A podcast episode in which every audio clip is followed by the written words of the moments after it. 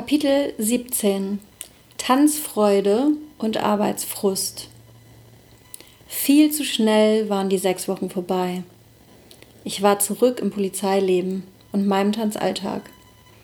Nach wie vor hatte ich kaum Werbung für meinen eigenen Kurs gemacht. Der Kurs war daher auch nicht gewachsen. Ein paar meiner einzigen Kunden teilten mir nun mit, dass sie mit dem Tanzen aufhören müssten. Eine zog aufgrund der Arbeit weg, eine andere hatte plötzlich kein Geld mehr. Ich fragte mich, ob und wie es weitergehen sollte.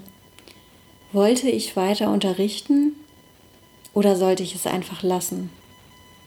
Aber einfach aufgeben war irgendwie noch nie mein Ding gewesen.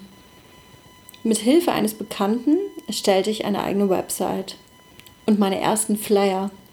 Ich wollte es probieren.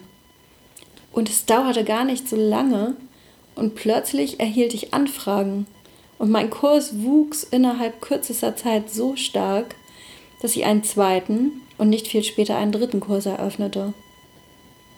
Der Knoten bei mir selbst platzte und ich begann das Unterrichten als meine Bühne zu sehen und es zu genießen. Es machte mir plötzlich viel Freude, das, was mir Spaß machte, zu teilen.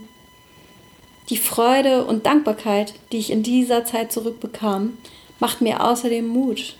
Und ich konnte das, was ich vorher bei meinem Trainer im Kurs verspürt hatte, jetzt auch endlich in meinem eigenen Kurs spüren und ging oft sehr, sehr glücklich nach Hause.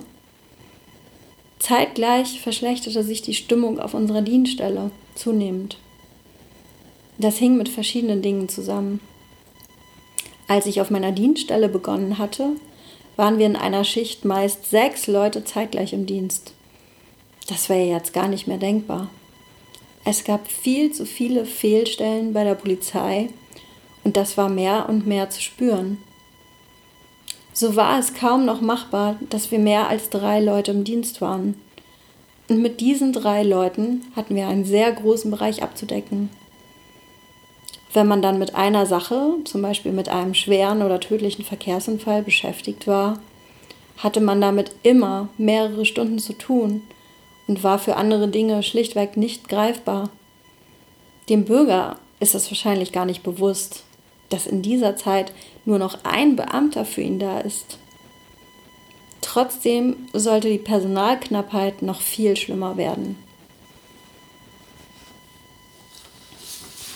Ich arbeitete auf einer recht kleinen Station. Es gab dort keine Sondereinheiten, die bei einem Verkehrsunfall oder Tötungsdelikt sofort vor Ort waren. Wir waren bei allen Angelegenheiten immer die Ersten. Und wenn jemand uns überhaupt ablöste, dann dauerte das.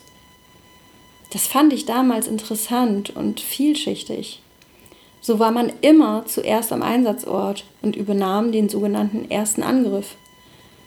Und es gab nichts, was es nicht gab. Wir wurden zu banalen Streitigkeiten gerufen, zu Sachbeschädigungen, häuslicher Gewalt, Vergewaltigung, Selbstmord, Mord, Verkehrsunfällen, Raub, Diebstählen, anderen Todesfällen und, und, und. Ich liebte diese Vielseitigkeit. Man wusste nie, was einen erwartet und wie sich der Dienst und somit auch der Tag entwickelt. Man sah aber auch viel Leid.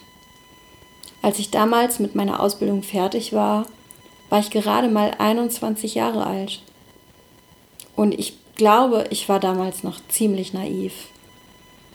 Und dann habe ich die Welt kennengelernt. Die Welt, wie sie ist.